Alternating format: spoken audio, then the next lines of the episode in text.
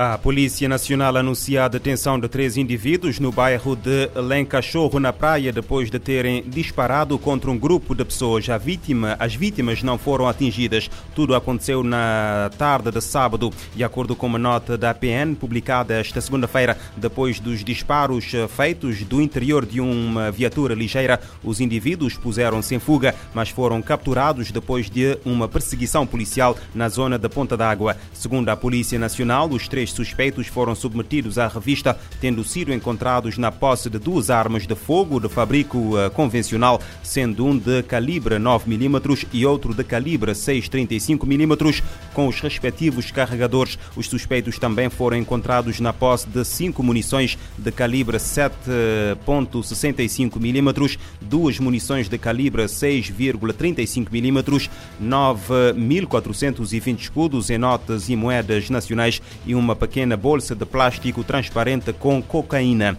Os três uh, suspeitos uh, foram presentes ao Ministério Público no prazo legal, tendo-lhes sido aplicada a medida de equação mais gravosa, prisão preventiva. O presidente da RTC, Policarpo de Carvalho, nega ter agredido a sua esposa após ser acusado pelo Ministério Público da prática do crime de violência baseada no género. Na sequência, pediu a admissão do cargo de PCA da empresa pública de rádio e televisão. Em conferência de imprensa proferida na tarde desta segunda-feira, Carvalho disse que se demitiu do cargo para aguardar a decisão final da Justiça sobre o caso. Passamos as férias entre Portugal Bélgica, Holanda, UK e Alemanha. Voltamos na paz e na tranquilidade. Como é que é possível um jornal da praça dizer que eu tinha agredido a minha família, a minha esposa na Holanda? Até porque é uma jurisdição holandesa, é fácil de se apurar esse facto. Nada disso aconteceu. É o Policarpo de Carvalho. Enquanto gestor de carreira, estou saindo da Rádio Televisão Cabo-Verdiana com muito orgulho, com muito orgulho mesmo, pelo trabalho e pela passagem. Sou uma pessoa capaz e estou a deixar a empresa demitindo-me do cargo, porque eu acho que neste momento, portanto, vamos guardar a decisão final da justiça.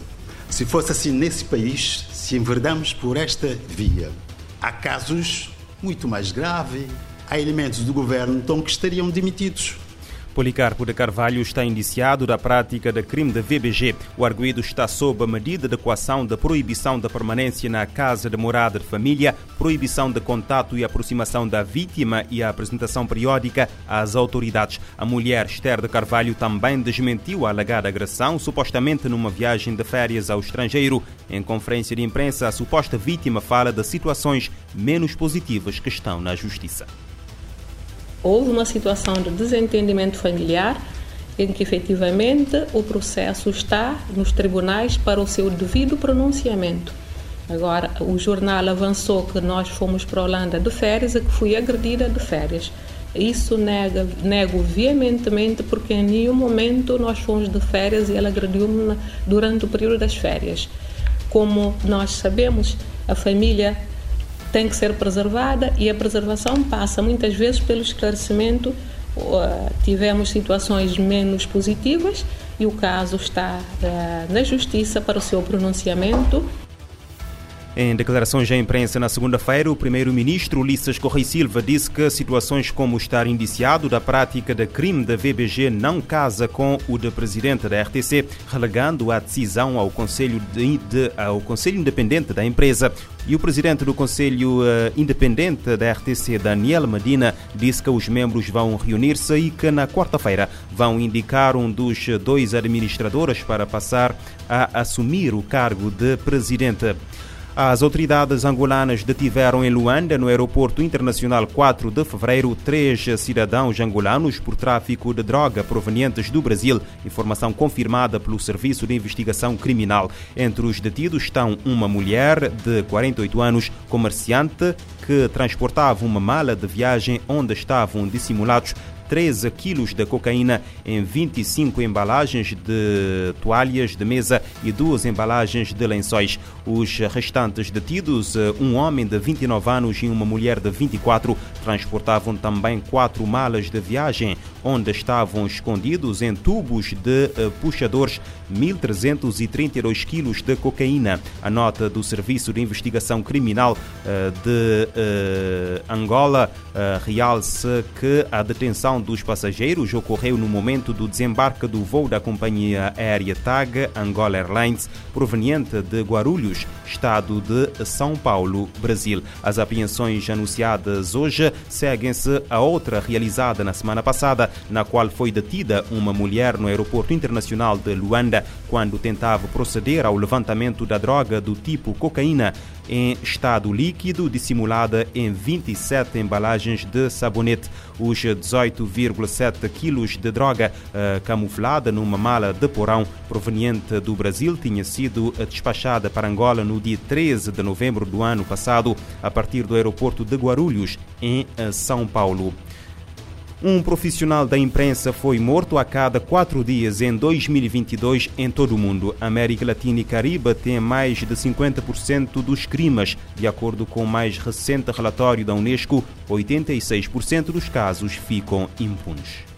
A Organização das Nações Unidas para a Educação, Ciência e Cultura, a Unesco, revelou que 86 jornalistas e trabalhadores da mídia foram mortos no mundo no ano passado. A agência estima que durante o período um profissional do setor perdeu a vida a cada quatro dias. O chefe da área de liberdade de expressão e segurança de jornalistas da Unesco, Guilherme Canella, falou à ONU News das estatísticas agregadas de 2022 sobre o monitoramento do assassinato de jornalistas. Infelizmente, tivemos um crescimento de 50% no número de assassinatos comparado com o ano anterior.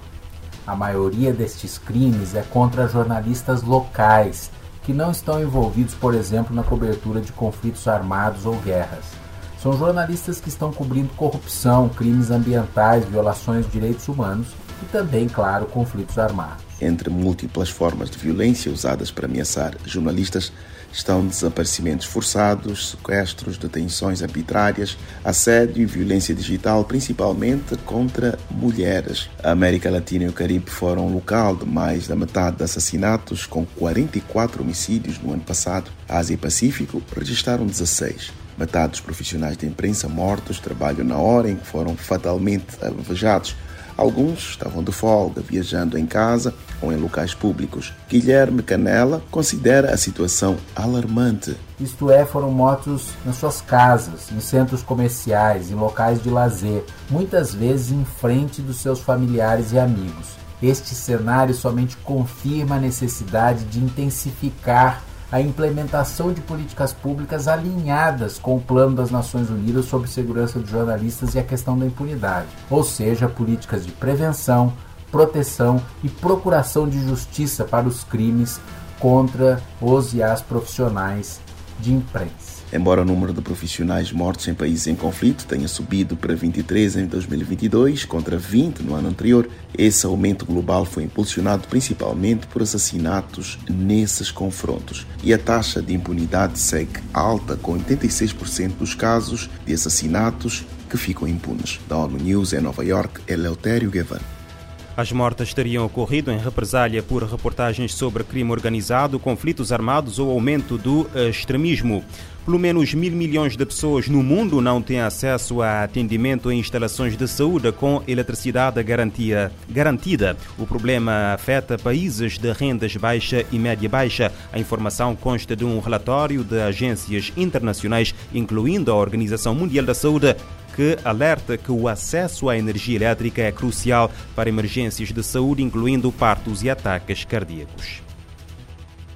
Um alerta sobre a situação da falta de energia elétrica em várias instalações de saúde pelo mundo chamou a atenção de autoridades neste fim de semana.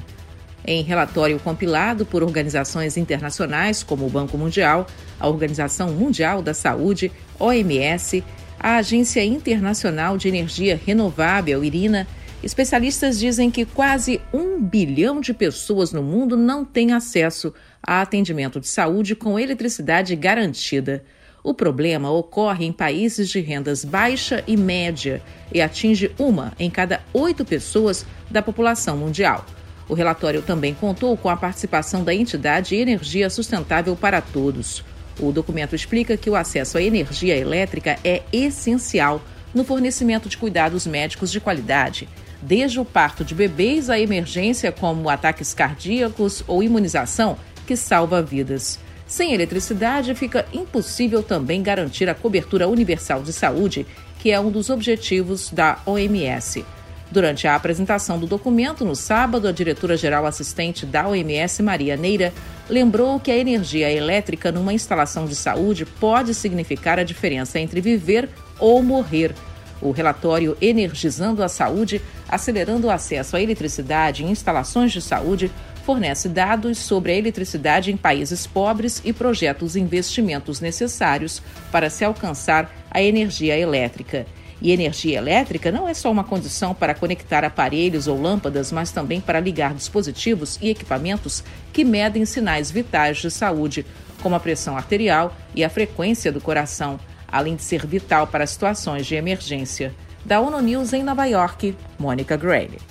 Estruturas de saúde que têm eletricidade garantida conseguem esterilizar equipamentos, conectar máquinas e preservar vacinas, por exemplo. Mesmo assim, países do sul da Ásia e na África subsaariana, mais de uma em dez clínicas de saúde não têm eletricidade.